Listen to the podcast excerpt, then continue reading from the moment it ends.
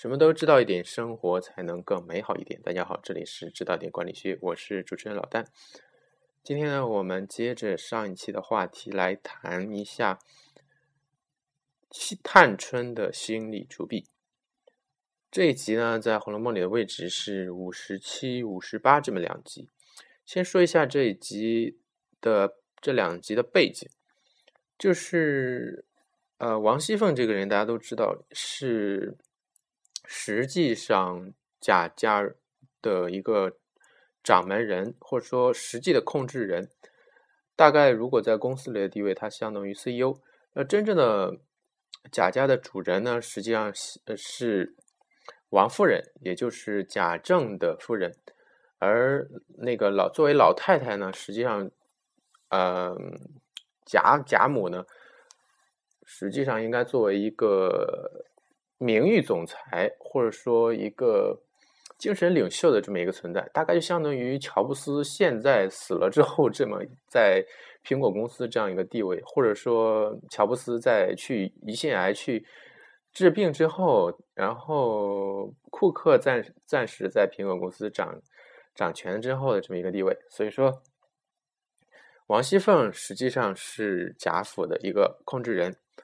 但是呢，王熙凤这个人呢，他是一个非常爱弄权的人，也就是他对于权力的这个欲望是非常强的，他大事小事都要亲亲自亲力亲为，嗯，对很多事都不放心，嗯，这也导致了他呢，就有一点心力憔悴。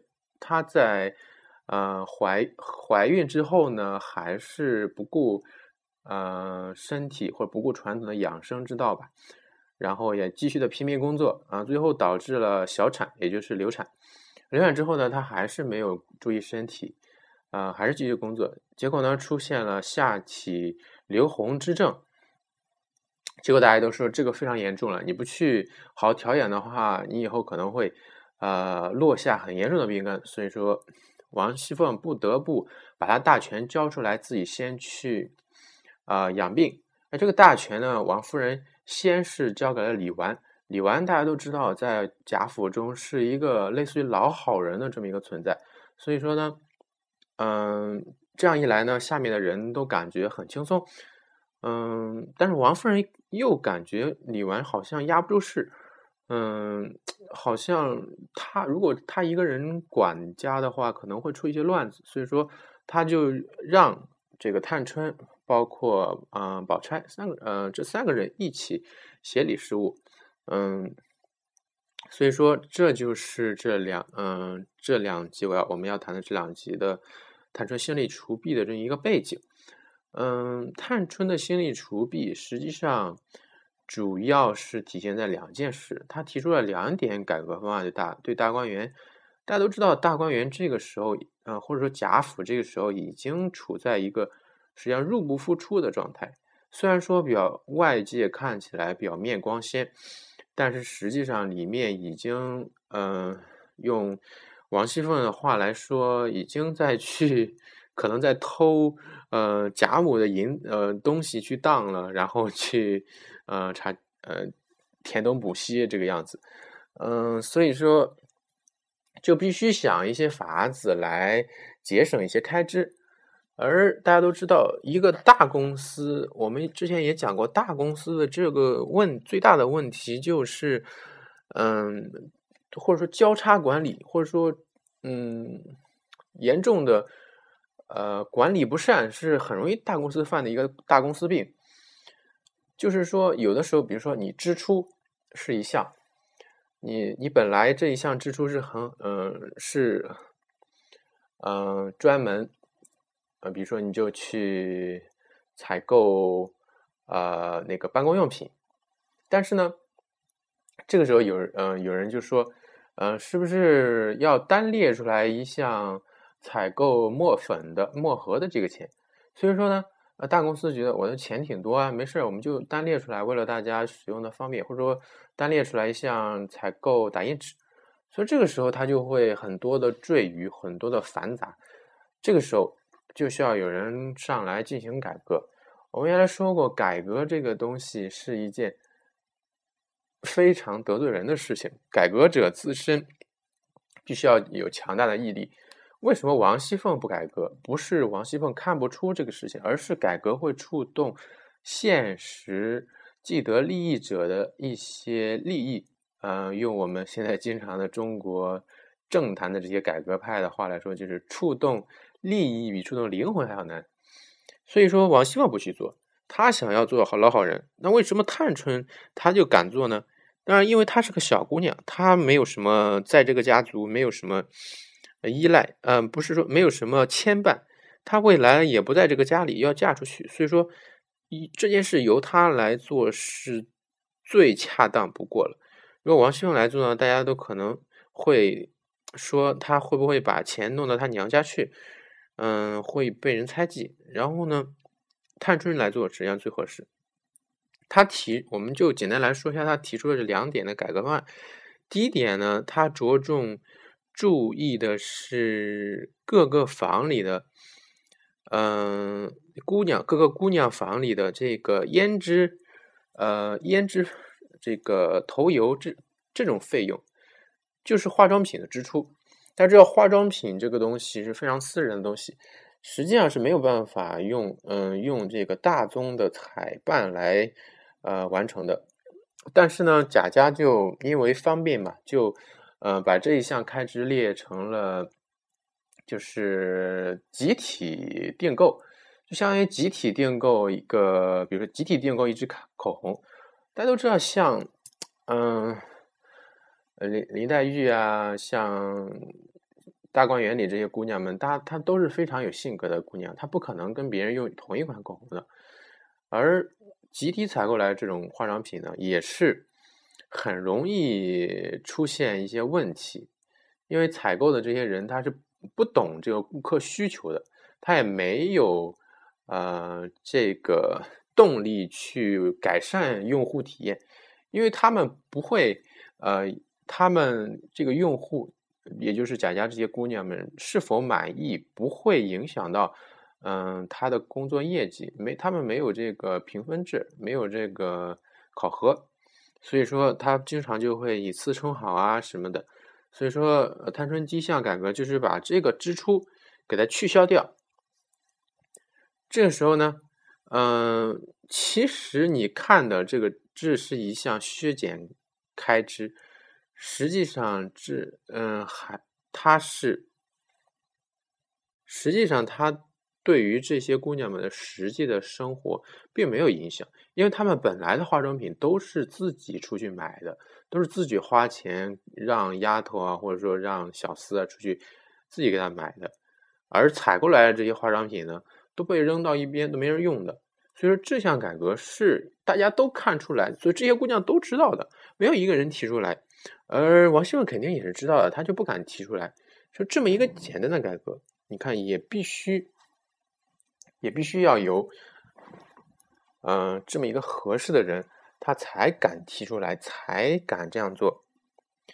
嗯，下一项改革呢，就非常就更加的，就可嗯有可评点之处，就非常有现代这个企业的这么一个风范，就是探春再去。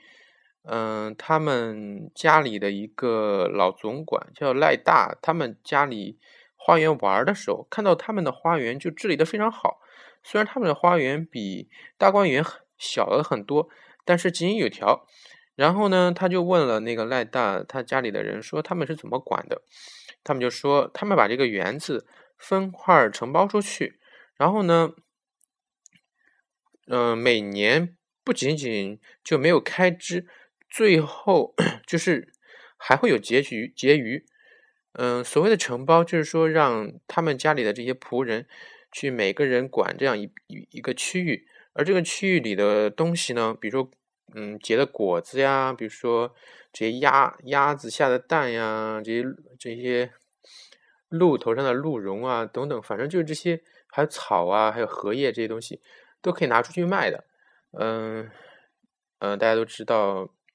古代对这些，嗯，古代在没有这个大规模的工业生产之前呢，这个自然界的东西，嗯，是一个很重要的经济来源。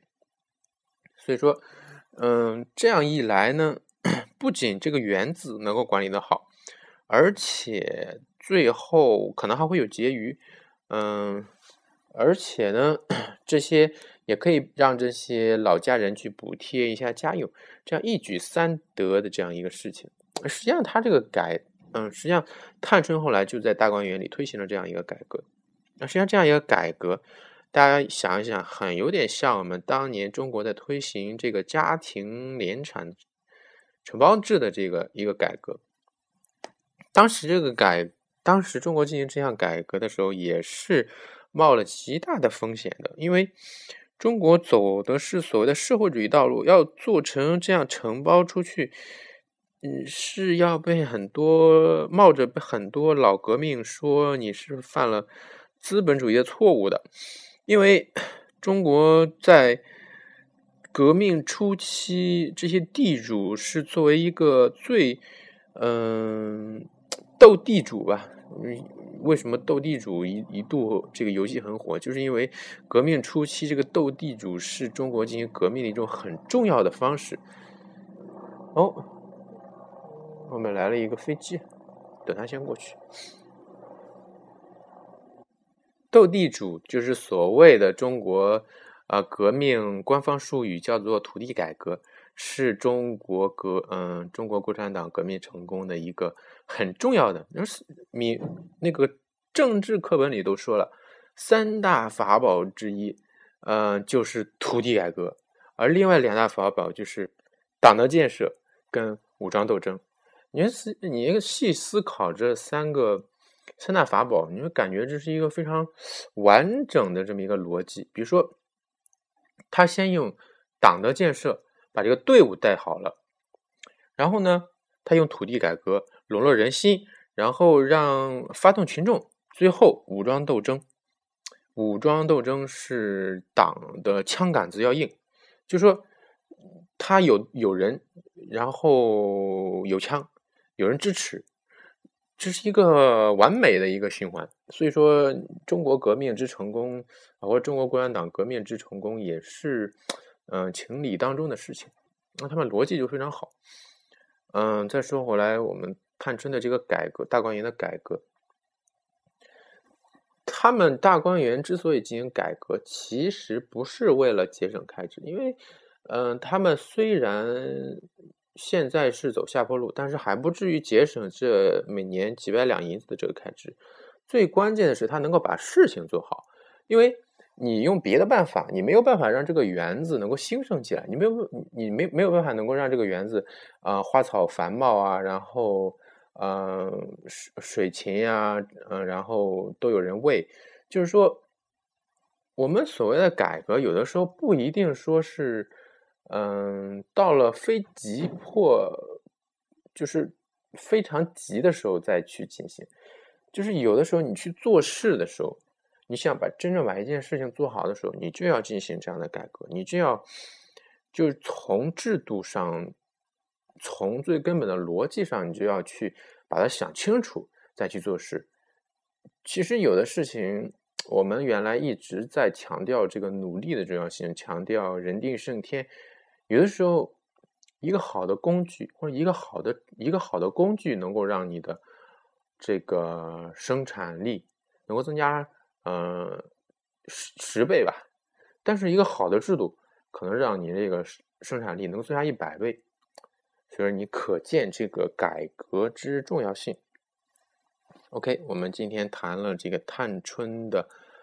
这个心力除弊大观园的故事，我们暂告一段落，以后有机会再谈。再见。